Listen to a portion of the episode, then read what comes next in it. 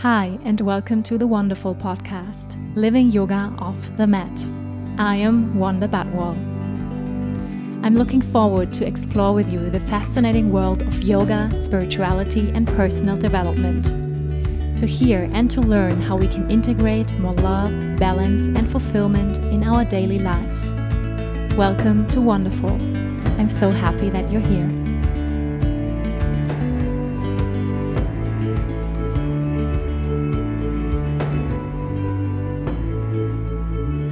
Hi, and welcome, guys, to the Wonderful podcast. I'm so happy that you're here. Today, I'm super excited to speak with one of my dear friends and sisters, Violeta Pleshakova. Guys, one of the best things of doing this podcast is that I got to speak to super inspiring people and get to ask all the questions I always wanted to ask and speak about topics I'm really passionate about. So with Violetta, I will talk about all things magic, about souls, about destiny, about the big changes humanity is going through right now, and everything we girls are passionate about. So Violetta Pleshakova is a total paradigm shifter. She's a spiritual mentor, a leadership coach, and an alchem- alchemical priestess of Temple of Starfire the space where ancient wisdom meets modern magic. She's a co-founder of the Firepower Group, a company dedicated to creating courageous, conscious leaders. Violetta holds a PhD in cultural studies and has been leading personal development programs on three continents with participants from over 30 countries for nearly a decade. Violetta's work is powered by the mission of helping rising leaders connect with that wisdom come alive in their power, and walk boldly in their divine destiny. As a true citizen of the world, Violetta divides her time between Berlin, South Africa, Amsterdam, Moscow, and southern France. And sometimes she also visits Bali. That's where I actually met Violetta and so many of my magical friends, actually. And I remember the first moment when I saw her, I thought there is something special about that woman. I want to get to know her. She's totally inspiring to me. She's different. And I am super grateful that we got to know each other. She's a true gem and I had the honor to have several sessions with her where she guided me to connect deeper with my own soul. And I'm super, super excited to speak with Violetta today via Zoom. Violetta, where are you right now? Hi, Wanda. Hi, everyone. I'm coming to you live from Johannesburg, South Africa. We are recording this during the times of lockdown, and I am locked down in South Africa, but I'm not complaining. I'm very happy here. not such a bad place to be locked down in, right? South Africa? No, it's uh, to me, it's my favorite place in the world. It's really home to my heart and soul. So I'm coming from this amazing African energy and very, very pure soil that has so much soul and grace. Hmm. Thank you so much for taking the time today, coming on the podcast, Violetta. It's such an honor to speak with you. I'm so happy and excited. I'm excited too. And um, so I'm also so grateful that we have this amazing technique, um, speaking to each other while you're in South Africa, I'm here in Germany, and we get to share this podcast with the world. So I would love everyone to land in this moment wherever you are right now. So usually I start the podcast with a little meditation to help everyone to settle, to ground, to connect in this energy field in this moment. So, would you do this today for us, Violetta? Gladly, it's an honor. So, everyone, please find a way to get centered and still. And let's take a deep breath in together and out and find your way back to your body.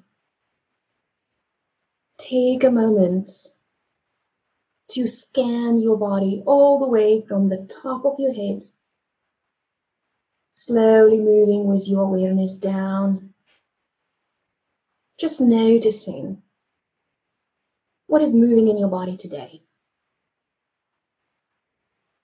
without needing to change anything with every breath, diving deeper and deeper into yourself, into your inner world. And appreciate your body as a vessel, as your safe haven for this lifetime. And now I ask you with the next breath. Please imagine that with the breath in, you are collecting new, fresh energy.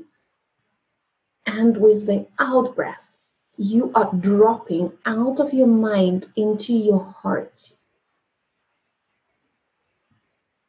Allowing the mind to take a back seat. And bringing more of your presence into your heart. And just pause there and check in with your heart. How does it feel to be you today? Allowing all your feelings to just be. Feeling your emotions. Feeling everything without needing to give it a name.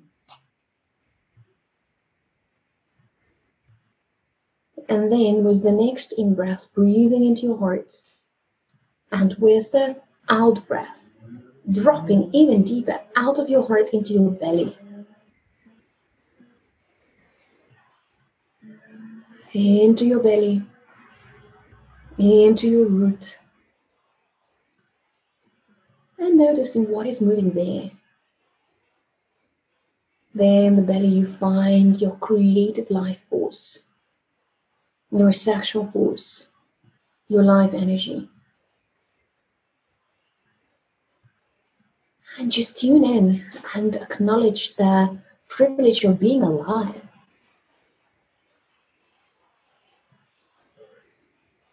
And from there, one more drop, breathing into the belly and dropping down into your feet and down into the connection we all have with the planet. And you can imagine that you are dropping an anchor from your root, like a boat would drop an anchor at harbor. And you are anchoring yourself through the floor, through the soil, through the layers, all the way deeper and deeper, anchoring into the very core of the planet. And you can imagine that at that core, there is a shining bright crystal, this light. And you are soaking up all the nourishment of that light, pulling it up the anchor, pulling it into your feet, into your belly, up into your heart, into your throat, into your head, allowing it to explode like a fountain above the crown of your head, and allowing it to invigorate and nourish your entire body and your entire field and then come back to your heart. Come back to your center. And I invite you also to set an intention, an intention for what you wish to receive from listening to our conversation today. Maybe you have a question that is on your mind today that you want to get answered. And perhaps there will be something in today's episode that will sprinkle an insight. Or maybe simply want to shift your inner state. Set that intention now. Surrender to the space, knowing that somewhere all answers already exist. All healing is already unfolding. Now it's only up to us to claim it. And may everything that needs to be known be known everything that needs to be seen be seen, and highest guidance and wisdom transpire for our highest good and highest good of all. And so be it. Thank you, thank you, thank you. And from this space of intention, find your way back, move your body, find your presence again, and here we are, ready to dive into this conversation. So much, Violetta, for this yeah, beautiful connecting in. Thank you so much. It's an honor. Thank you for asking. Mm. My first question I love to ask my guest here is what is moving you right now? Mm, this is such a beautiful question.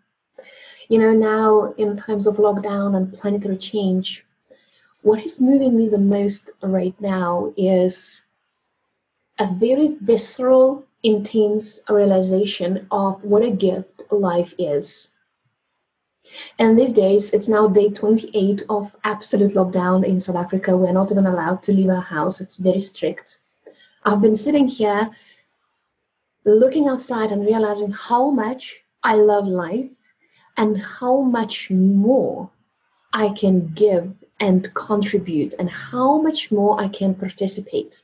And I'm looking back and I'm thinking, wow, I wish I have taken more chances. I wish I have spoken out more. I wish I had contributed even more. So that is one of my biggest, biggest inner forces that drive to just be of service, to seize every day, and to show up 100% with absolute totality, such that every day I can go to bed knowing that I have sourced myself out completely. There is nothing ungiven left. There are no withholds. I have been showing up to the fullest, and here I am. That is what is unfolding for me. Hmm. Thank you so much. That's so beautiful. And I feel that's an invitation for all of us. How can we be of service even more? And how that's something actually that came for me through too. Like, how can I be of service today even more? How can I show up even more? And I think that's the beautiful thing that like a retreat offers us to how can we expand when we go back, right? Yeah, totally. I feel a very strong sense of urgency right now in the world. You know, this month I have had several new clients coming in with a sense of urgency to step into their purpose big time. It's almost like the pandemic is a mirror. And in that mirror, we are seeing everything about ourselves. It will trigger different things for different people, but for many, it is triggering that invitation to be to become incorruptible. We realize that life is so fragile and so precious we realize that many of us have become so entitled to have this nice life and be provided for and so on. And we realize that we have been taken so much for granted. I am definitely realizing that. I'm taking it for granted that I can go outside and be in nature. I'm taking it for granted that I can go and buy myself a new crystal if I want to, you know. but now I'm just seeing, wow, what if what if the world is changing fundamentally and we are all called to to really inquire what matters the most and am I going to just sit around and wait and expect life to come to me in some way? Or am I going to get real about it, get serious about it, and follow that urgency and that intensity? No more thinking about it. It's time. It's time to put everything that we have been talking about into action. It's time to walk the talk. Absolutely. Um, my last episode was actually about that, where I was also speaking about what is the situation calling us to step up to? What is life calling us right now to step into the next level, whatever that can be for us? And I'm hearing this word right now. It's like everywhere for me, paradigm shift. And you also call yourself a paradigm shifter and also you know a modern day witch and a priestess. And i mean for me these are very normal terms and for you too you know but i also know that many of our listeners are maybe not so used to these terms. So um, so let us start maybe with paradigm shift. Um, what does mm. that actually mean? And especially for this situation from your perspective yeah, that's a great question. So let me see how we can define it. A paradigm shift, I would define it as a reinvention of our entire way of being as a society, as a civilization, especially talking about the Western world. So it's a reinvention of the status quo. To me, paradigm shift is like a planetary movement, it's a ripple effect where people start awakening to their essence more and more and more. So this is the paradigm. A paradigm shift happens. It's normally it's like years, if not centuries, in the making. There are rebels, there are revolutionaries, there are innovators and pioneers, people who question things, and sometimes they, like in the Middle Ages, witches got burned because they were different. Yeah. And so it's years in the making, and the paradigm shift happens when we reach a critical mass and when more and more people refuse to accept paradigms that were given to them. They refuse to accept the, the so called norm. They refuse to accept that this is one linear track of how you're supposed to live your life.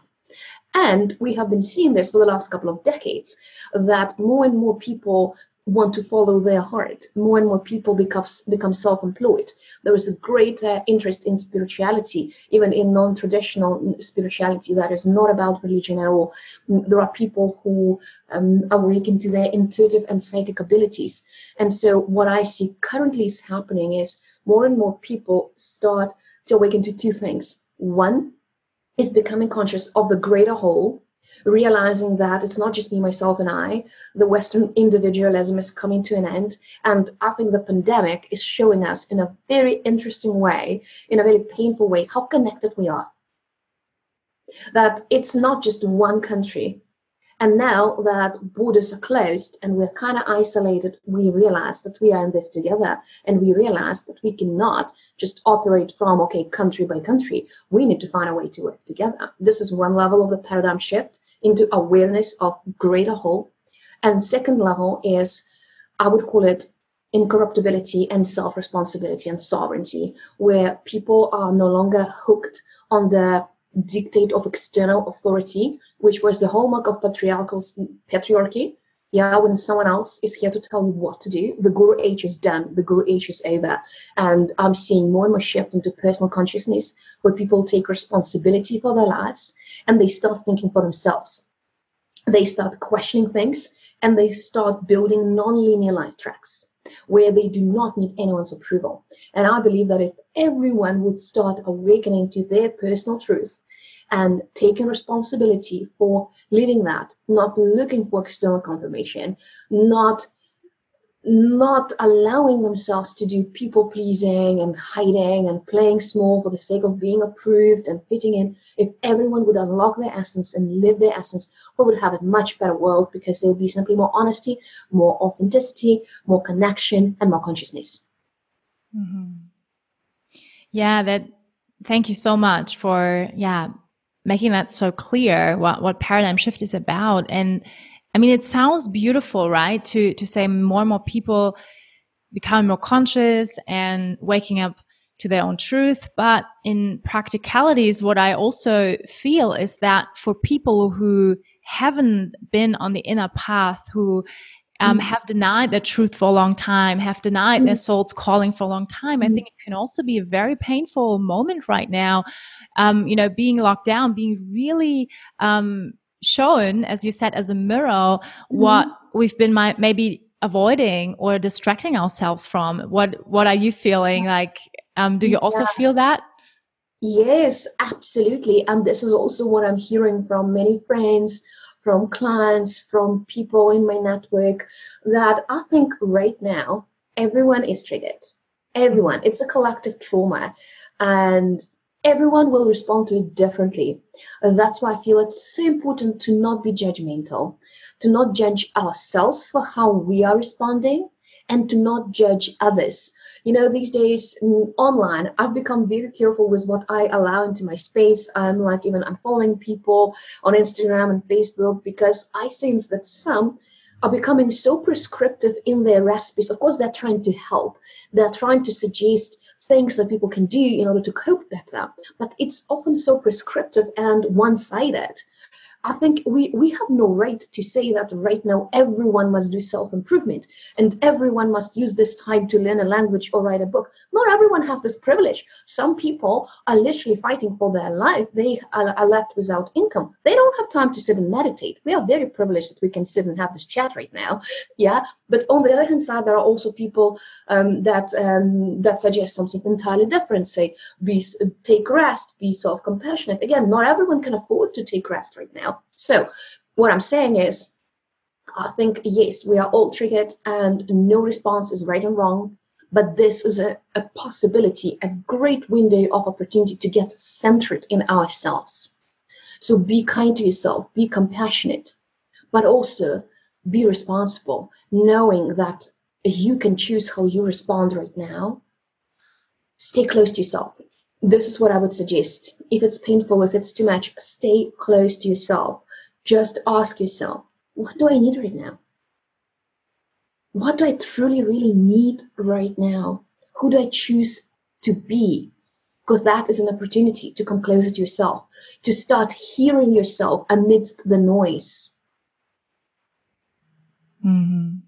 Yeah, thank you for for pointing that out. There are different dimensions happening at the same time, right? That there's the 3D mm-hmm. dimension where, where the suffering is very real, you know, and where uh, people are dying and people losing relatives and where the virus is a threat.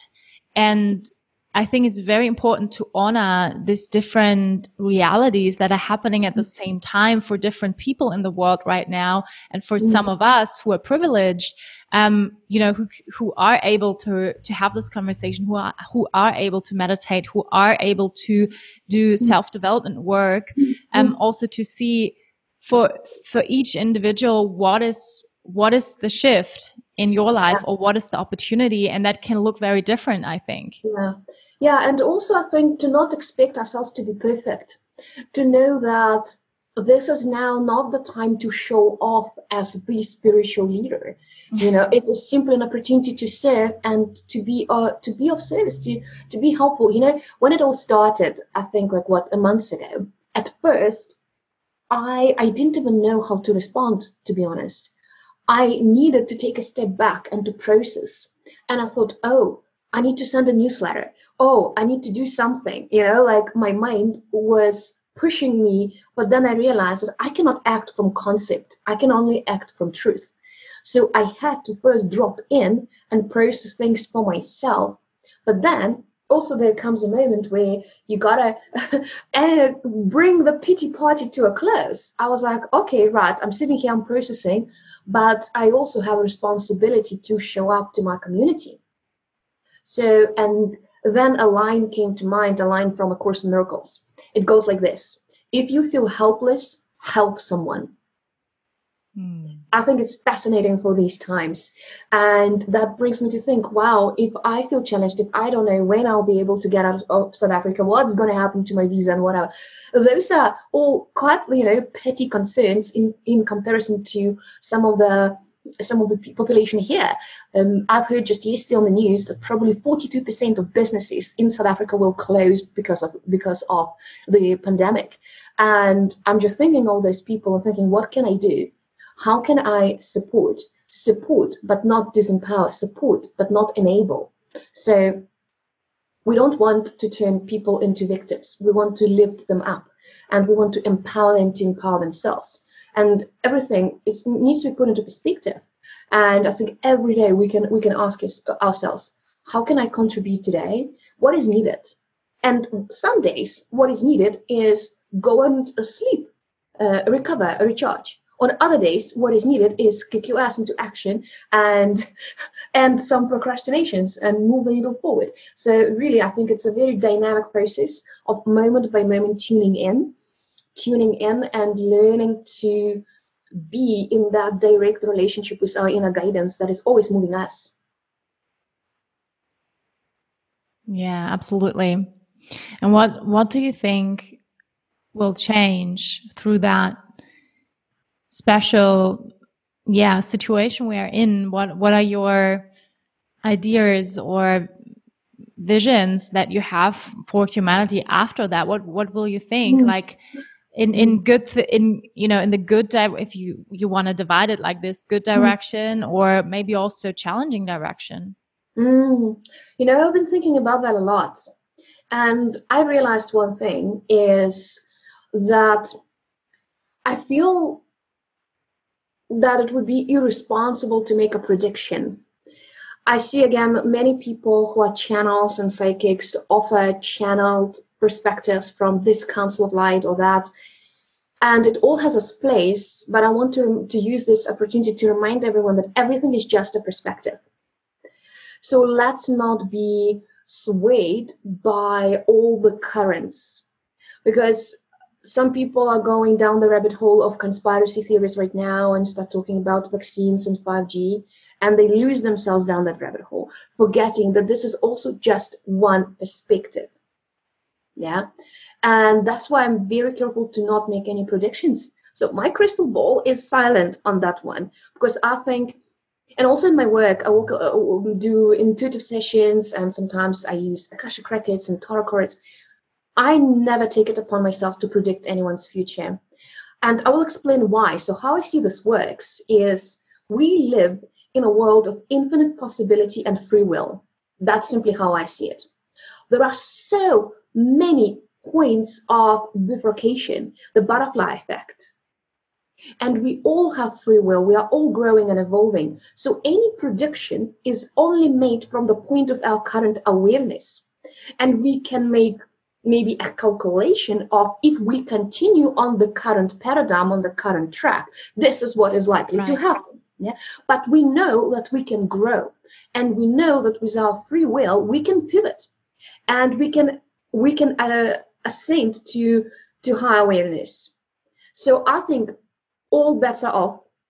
Really, all doorways are open for humanity right now. That's why I think it's a great opportunity because we can skip several timelines and move into this new paradigm and new consciousness. We can stay on the same level and we can even go backwards. We can we can have a war, you know, anything is possible. Mm-hmm. So I refrain from any predictions, but what I what I think is a responsible thing to do is create a vision of if I could imagine a better world, what would it look like? And what can I responsibly do to bring this about to come closer to it right now? Mm, I love that about you and your work, that it's also so grounded and it's a lot about self empowerment. And I really appreciate that you're pointing this out here. Also, apart from the situation, because I feel many people going through fortune readers, tarot readers, mm-hmm. you know, giving their responsibility um, to to the person in front of them. And mm-hmm. this, I find it so important to really point out there is the part of self responsibility of free will, and mm-hmm. they are um, you know, I went myself many times to tarot readers, you know, and I also feel what they're pointing out is a frequency, something they feel or see, and that is true. And they, they just pointing out something I already know. And, but then it's my choice if I want to follow mm-hmm. down, as you say, that rabbit hole.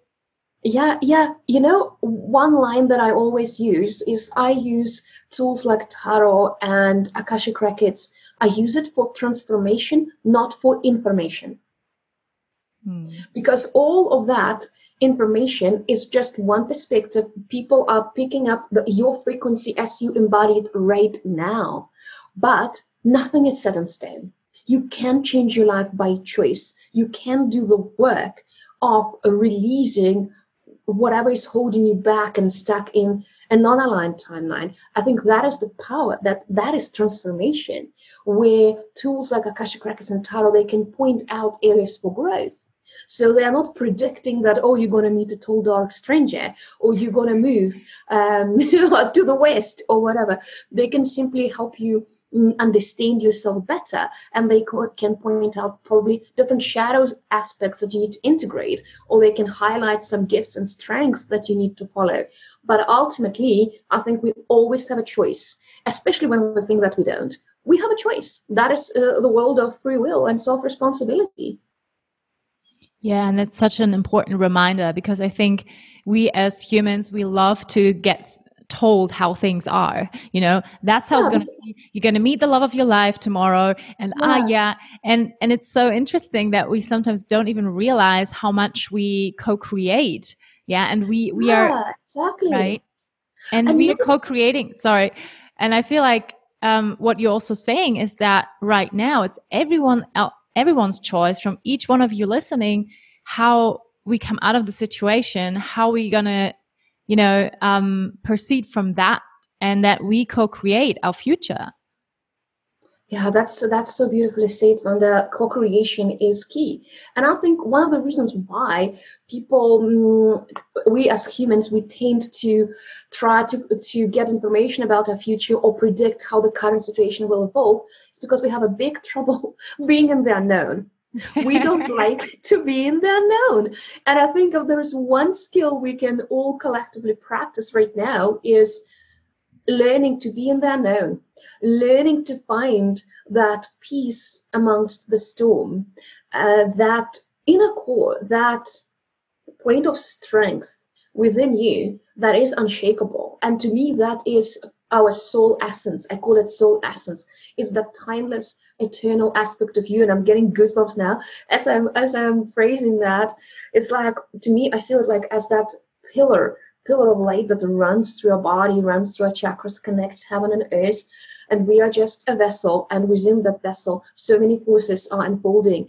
And if we can just learn again back to my earlier statement live closer to ourselves and live moment by moment from that place of trueness and guidance doing our best co-creating our experience and not trying to control it not trying to predict it because we can't it's like that's that's the funny thing. We think we can but we can't. There is no way anyone, when you were writing down your New Year resolutions, could you ever could have even conceived of the possibility that there will be a global pandemic and we will be sitting here in our homes locked down and that i don't know people go crazy over toilet paper? Like seriously we who would have thought? And life is non-linear like that. So i think it's an absolute waste of energy trying to control it yeah, and I feel it's very humbling also the situation right now. All that very humbling to yeah. our controlling minds um who who want to have everything planned out for the rest mm-hmm. of the year, you know, the the summer holidays and so yeah, I think that's it's a great opportunity to to reconnect to what you call soul essence to that which is unchanging and you know we we both we both are in this um, in this working field of supporting people to reconnect with their soul. And mm. I know you do Akashic Records readings, and um, you also use different tools, um, practices to support people in remembering the soul mm. essence. So for us, it's probably very normal to speak about our soul and you know and to to throw mm. these words around. And I want to take one step back and, you know, mm-hmm. can you explain from your experience and from your connection to your own soul and mm-hmm. also speaking about Akashic records, explaining to our listeners what would you say is the soul and what are the Akashic records actually? Oh, yes, that's a, such a potent subject. And first, I I want to segue back to Wanda to your uh, teacher yoga teacher training that is called Remember Who You Are. Yeah, I think this is such a brilliant name, and this line it encapsulates everything because it's uh, it is so well phrased. Remember who you are. It's not about like creating who you are or developing who. It's about remembering who you are, and that's the whole thing about the soul. It the soul, to me, how I would define it, and other words could be higher self, timeless self, your light, and so on. It is the core of who you are beyond this body, beyond this life, beyond your current circumstances. And you don't have to believe in reincarnation. You can even think of it as there are different versions of us, or different aspects, different grains of the same diamond. Yeah. And the core of the diamond is the soul and it has its own unique frequency that nobody is like you.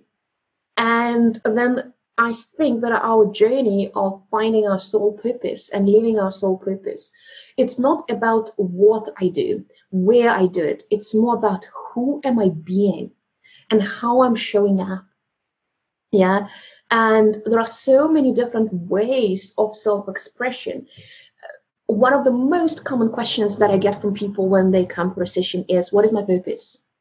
And they want to, to know.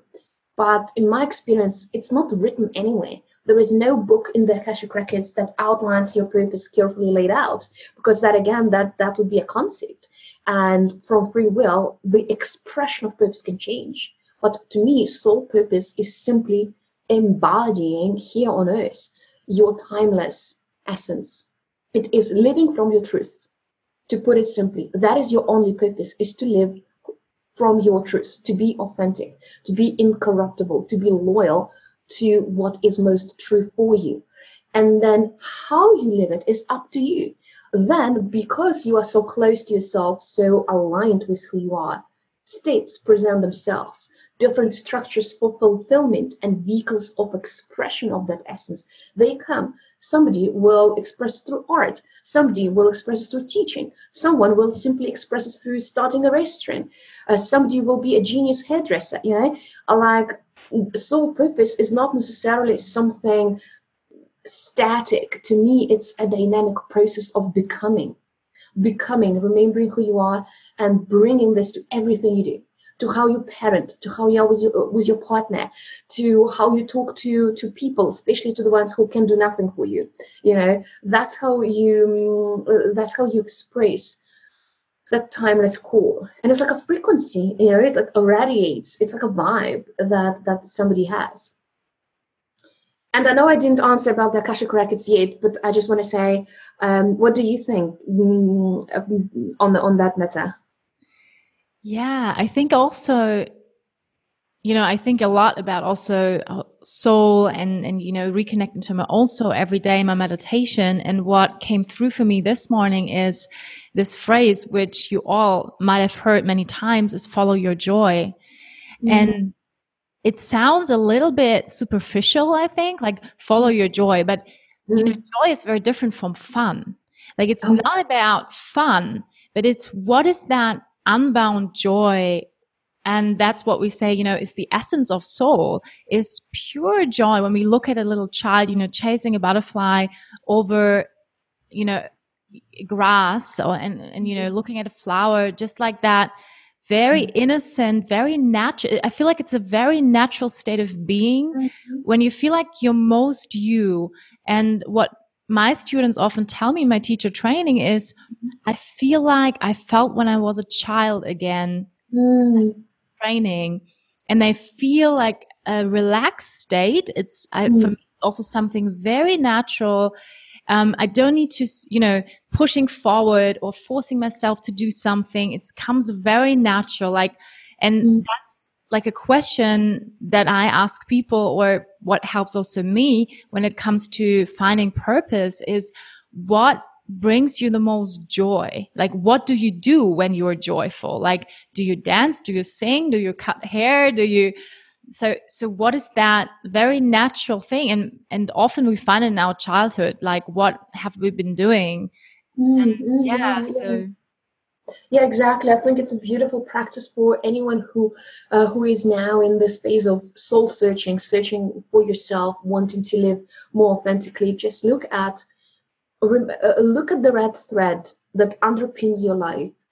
What were the moments where you felt most true, most you? And those are sometimes very quiet moments. So for me, I also remember how as a child I loved just roaming alone through the woods I would go for long walks and I felt so free talking to animals, talking to imaginary friends. That to me is magic, It's that communion with the forces of the universe.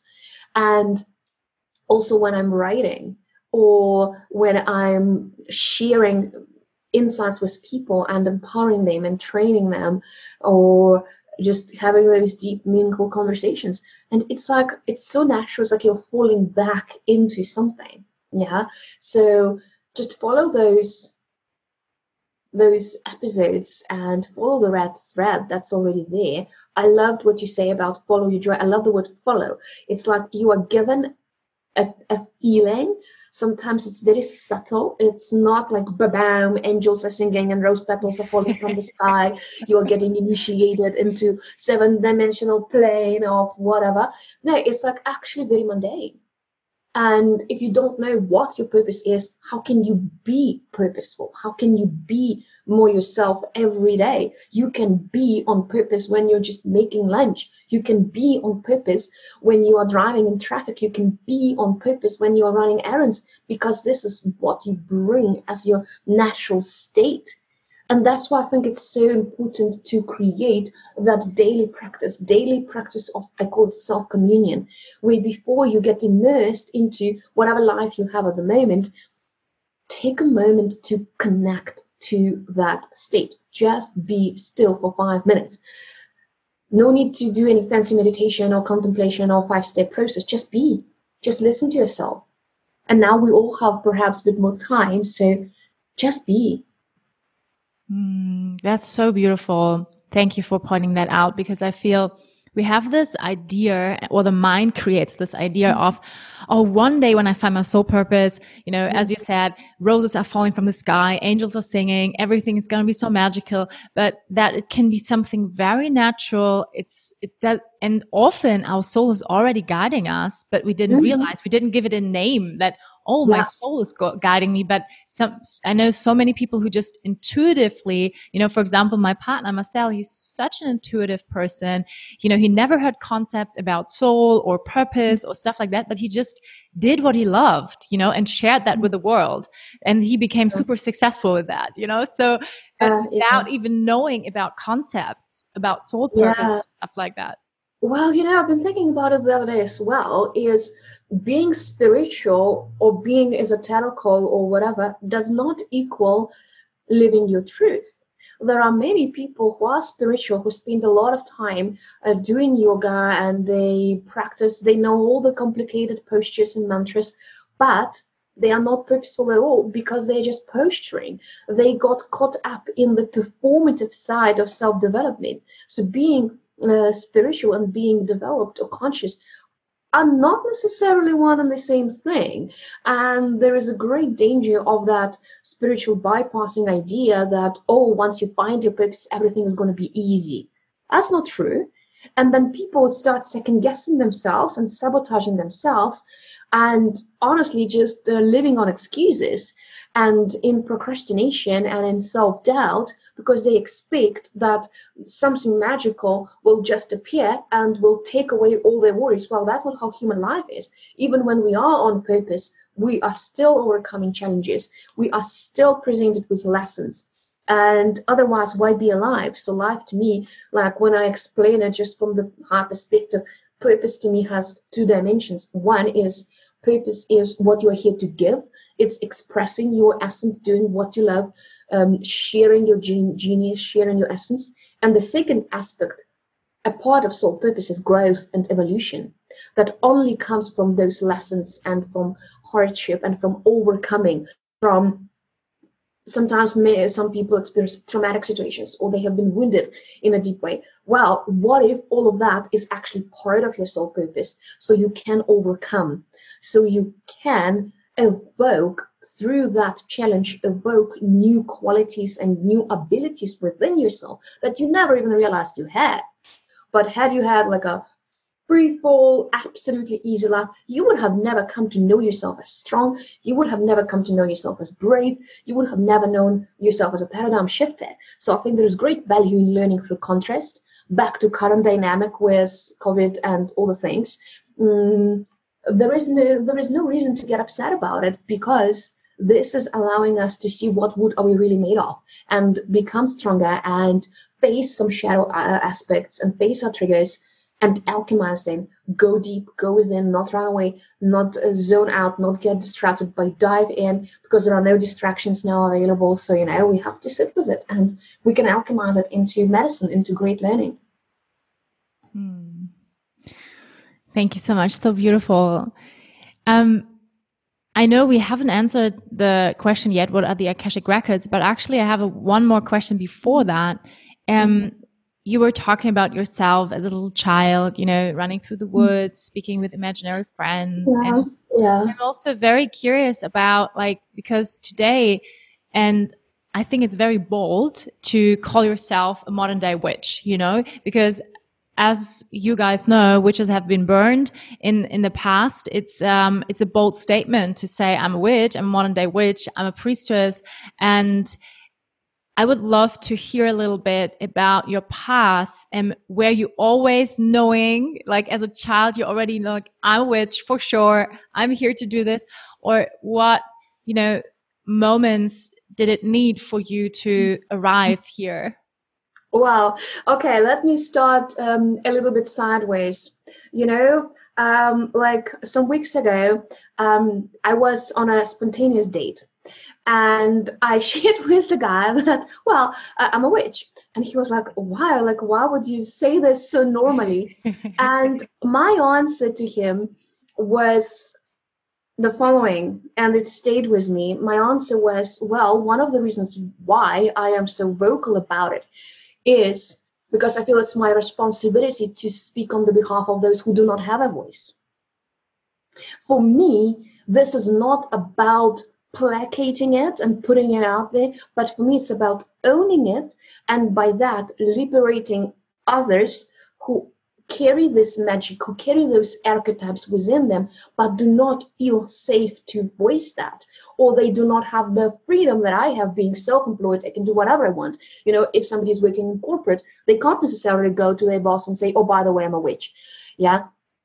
Uh, so to me, I feel that it is an aspect of my assignment in this life to normalize such things as magic, um, spiritual connection, being psychic, past lives, intuition, priestess archetype, witch archetype. So that's why I'm vocal about it. I'm not saying it to impress a guy on a date. I'm not saying it to impress people on Instagram. I don't care. I'm saying it because it's true for me and because I think it's time to offload the emotional charge around those spiritual concepts. So I have found a place after many years where um, it's normal to me, and I say it because this this is this is part of who I am. Um, it's like I don't have any more big attachment to these words, like I have to fight for them or prove something, but I also don't want to put them aside. For me, it, it is healing. It's a, it's a part of healing. And see, there is no one definition of what a witch is, what a priestess is. I see them as archetypes. And what are archetypes? They are energetical forces. It's a particular frequency, it's a particular energy that you carry. Say a witch. A witch and a priestess are very similar. To me, it's all part of the same energy line. A priestess is simply a person, a priest, a priestess someone who is connected with higher power and who is making themselves available as a vessel for as a channel as someone who is devoted to something greater devoted to a purpose and is being of service i would say there are for example social activists out there who are effectively priestesses because they're serving a cause although they might never call themselves such there are healers and midwives um, who carry the witch archetype, but they will never use it because maybe many nurses out there carry the witch archetype. Why? Because they are healers. They are using connection with the universe and connection with life to alleviate pain. That to me is a witch archetype, somebody who is sensitive to the elements and forces of nature. So I just really want to take all the mystic out of it. It's not woo, it's not esoteric at all. Those are just archetypes, forces in our subconscious and in our collective field that move through us. And to me, there is really no big deal about it. like that's why I normalize it so much. I can say, yeah, I'm a witch, and what I mean is I'm sensitive, I'm a healer, I interface with the universe. I'm a priestess, meaning I'm devoted to a purpose. I'm devoted to the path of conscious leadership.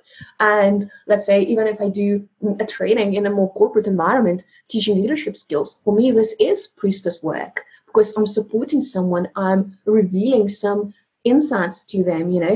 That's that's how i see it. Mm, i love that so much. And i read in one of your articles the following uh, sentences. We are getting out of the spiritual closet en masse embracing our spirituality sensitivity intuitive gifts with relentless incorruptibility. It is no longer okay for us to talk about spirituality in hushed voices and be ashamed of it like we used to be ashamed of sex. Claiming spirituality is a le- legitimate profession, knowing that it's not just a business niche for us, it's actually our life's work.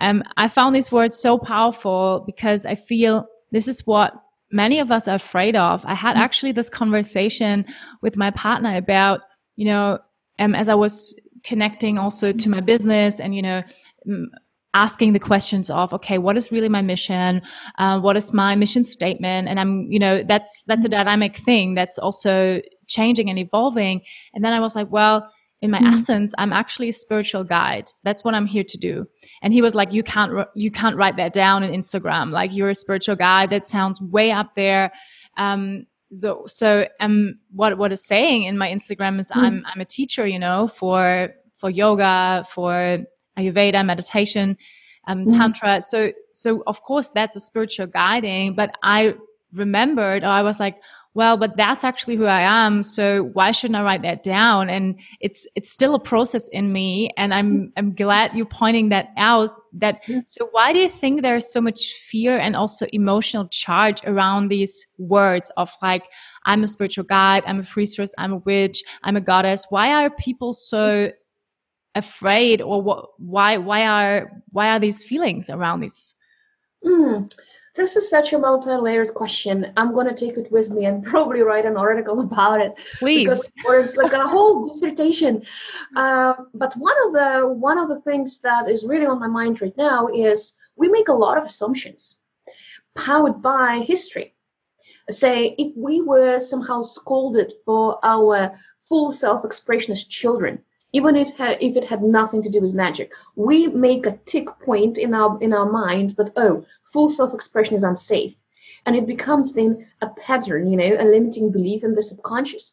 So we carry it on from the past and one incident is enough to make that note to make that reference point.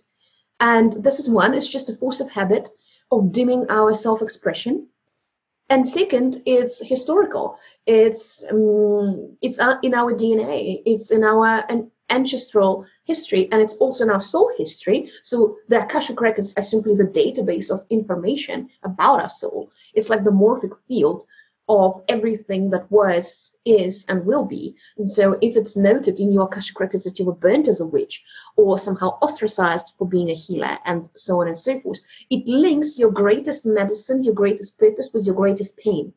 And when that link is made, the system is paralyzed and we go into shutdown. So when purpose and pain interlace, this is the trouble point, and the only way out is through. So I think we need to start questioning our assumptions. We assume that if we put the name spiritual mentor out there, people will laugh or it will alienate our audience. It's too far out and people will not resonate with it. But what if it could be the opposite? You know, we, we often expect to be treated badly. Why? And it's still an expectation, it's still a thought. Why not expect the opposite? That's what I'm wondering about. So how about we just switch our thinking and assume assume that what if that's that's what I was saying earlier. What if this will give voice to someone else who is afraid to claim that title? What if this could be a wave of that paradigm shift? I think it's my job to be on the edge. It's my job to say in my Instagram bio that I'm an alchemical priestess and spiritual mentor.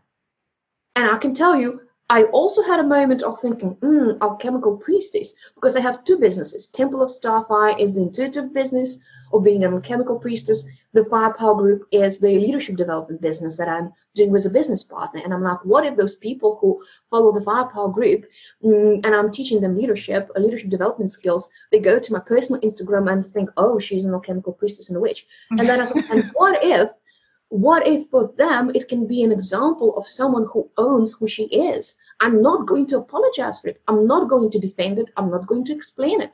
It's like, this is me. Take it or leave it. Like, you know, I don't have to convert anyone. I don't have to convince people. This this came through for me. And for me to divorce it and to not claim it would be the ultimate self-betrayal. I have betrayed myself enough in my life. I'm not willing to do that anymore. Not for anyone especially when it's all based on an assumption. Yeah, I love that.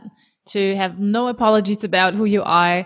And also, what I want to add that you also said it's not about, and I think that's sometimes the trap, getting you know, when we kind of leave our old job, and I, I see that sometimes, you know, with people who become, mm-hmm. become yoga teachers, and then suddenly it's another title, and we want to give ourselves title. You know, again, it's about the mm-hmm. known. You know, not being mm-hmm. able also to give. It's not about attachment to a new title, but and I think that's really important point because I feel the ego loves titles. You know, the ego mm. loves certainty. The ego loves, oh, that's me, you know. But of mm-hmm. course, and and I see, you know, some other spiritual guides or teachers, I see them just using their, their name um, on Instagram and saying nothing about their work, which I also find smart because mm. in the end, we are endless possibilities. We are open space and we have, we are so much more. I mean, you are so much more than a, w- a witch and a priestess, right? Um, mm-hmm. I'm so much more than a yoga teacher or a spiritual leader. We are, you know, we are so much more than that. And I think that's the, the dangerous thing about sometimes uh, giving ourselves an identity about what, what, who we are because we are all so much more than that. Oh, I so agree with you because words carry frequency and our soul is a frequency and words can only describe only that much. There cannot Absolutely. be any word that encompasses the totality and the diversity and the depths of who we are. But I think that's why also to turn this now on its head, this gives us the freedom to choose whatever words represent our frequency best.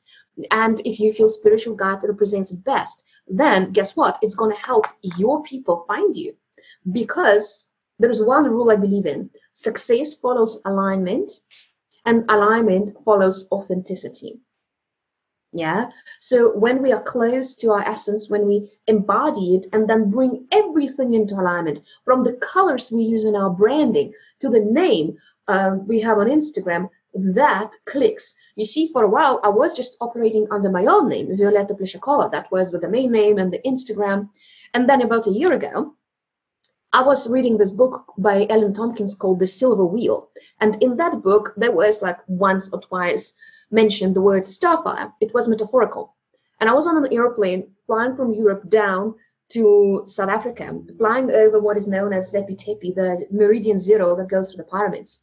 So something got activated in me. And as I was there, like on that night flight between asleep and awake, the word starfire, I can tell you it like literally entered my very being. Or maybe it woke up from within me. And then it hit me. It hit me with the name Temple of Starfire. Then it took me a while to get adjusted to that because I thought, hmm, that really is quite quite strong Temple of Starfire. And so eventually I shifted my entire business, my intuitive work, under that name. And the moment I did that, it felt like a homecoming.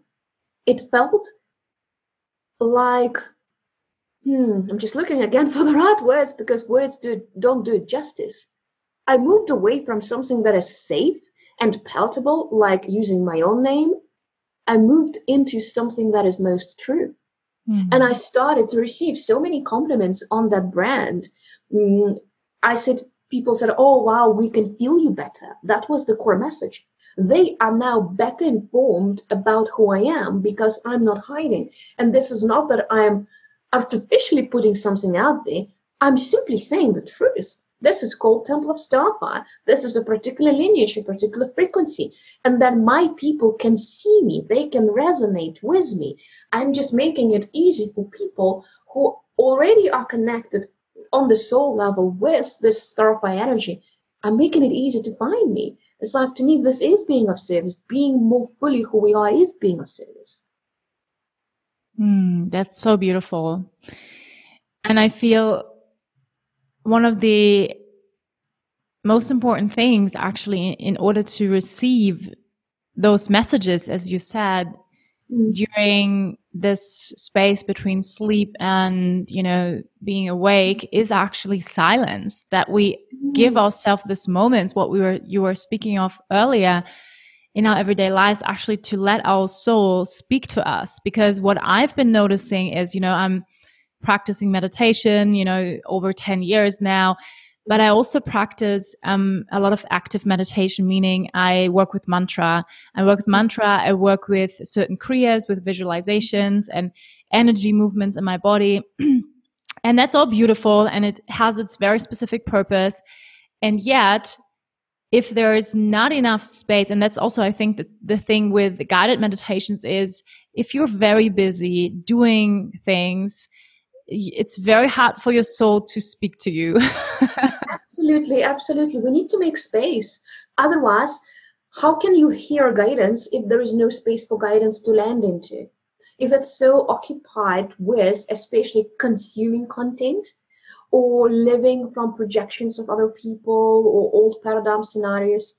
I think we all need to detox our lives and do less and be more. But again, it's a very personal calibration, yeah. So I can't be prescriptive in that as well.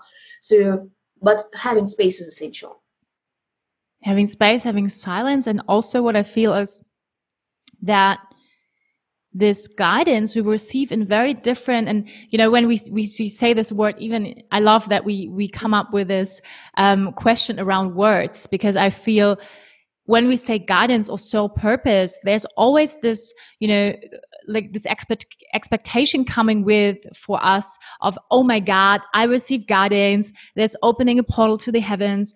And but guidance that is something i found out for me throughout the years is that guidance comes in very specific words. For example for me like there's actually a voice that says very specific words to me. For some other people it might be they get visions they get pictures. Some others they mm. feel certain things. So i think it's also the realization that we already are on the path.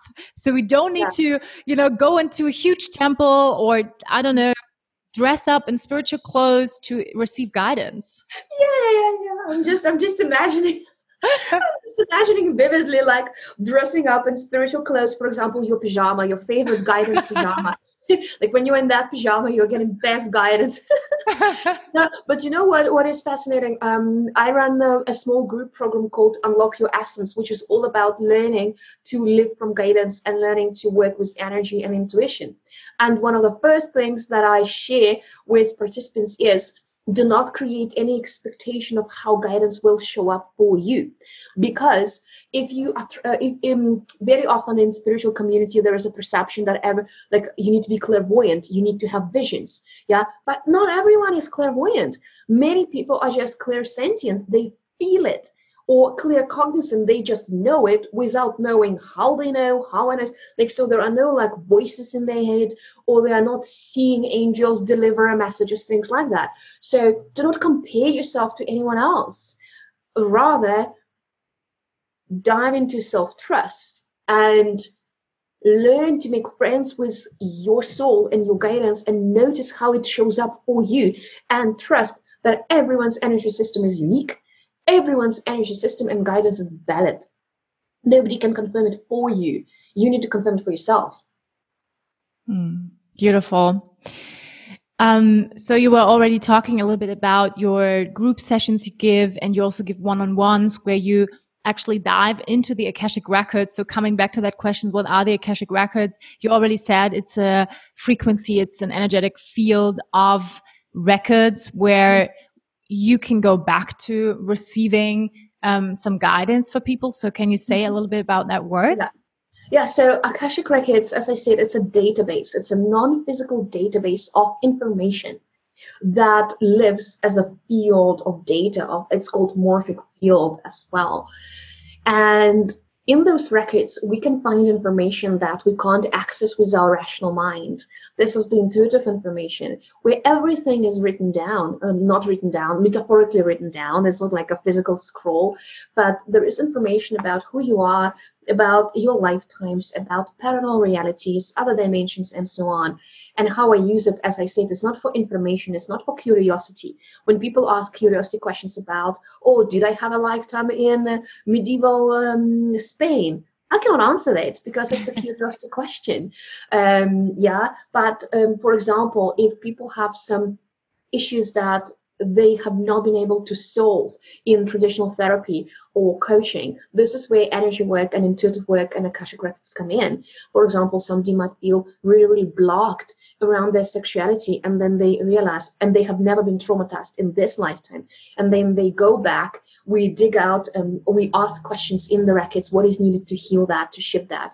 And perhaps information is getting revealed about a past life or about something in the family history that needs to be simply witnessed and acknowledged and then transformed through energy work. So I'm very eclectic in my approach. I don't follow any particular method or school, but what I do offer is absolutely pure space where I support clients to come closer to themselves, to come closer to their soul, to release what is no longer needed, to understand what is powering on the root level some of their troubles and challenges and resolve them on the root level through tools of intuitive perception and energy work.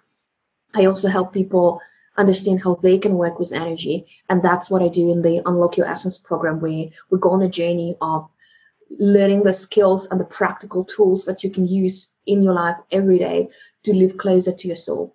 And that's the work on my templeofstarfire.com website. You can learn more about that. And then the another big passion of mine is leadership and consciousness, courage, living 100% life. And in the Firepower Group, we have leadership development trainings for anyone, no matter your role, uh, be that corporate or not. Anyone can use those leadership skills, such as accountability, decision making, and so on. And the firepowergroup.com is the place to explore that. So, this is my work. Amazing. Of course, we will post um, your website and where you can find Violetta's work um, under the show notes. So um, yeah, I can highly recommend um, yeah going over there, checking out her work, her articles. You also have lots of free articles there, and yeah, getting to know you. And I can highly recommend uh, working with Violetta. Thank you so much. I'm so yeah. glad to hear coming from you. It means a lot. Of course. Um, yeah. So I'm looking at the time. I mean, I could literally talk to you for for the whole day and longer. Yeah.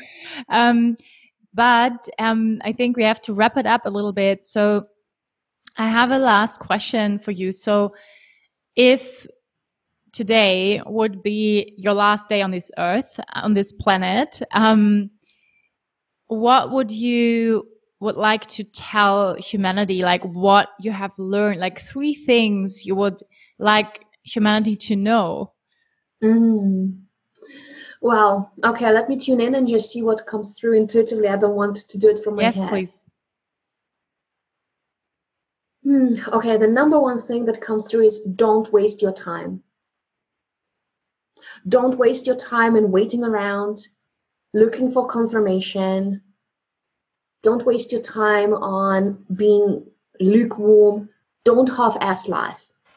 It's all in or nothing. Take risks. Live on edge. Call yourself a whatever you want to call yourself. Experiment. Dare. Be courageous. Just really go all in. Hmm. Beautiful.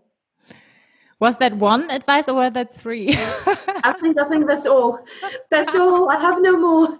Nothing nothing left the most important, I think. It's the most important. And as yeah. you said in the very beginning, I think that's something so beautiful we can take from the situation wherever we are, the appreciation of life. Yeah. And to realize that, I mean, probably we get reborn, but we don't know that. Maybe we get enlightened in this in this in this Yeah, maybe we will be chilling on the clouds. So we need to make best use of this existence and this experience.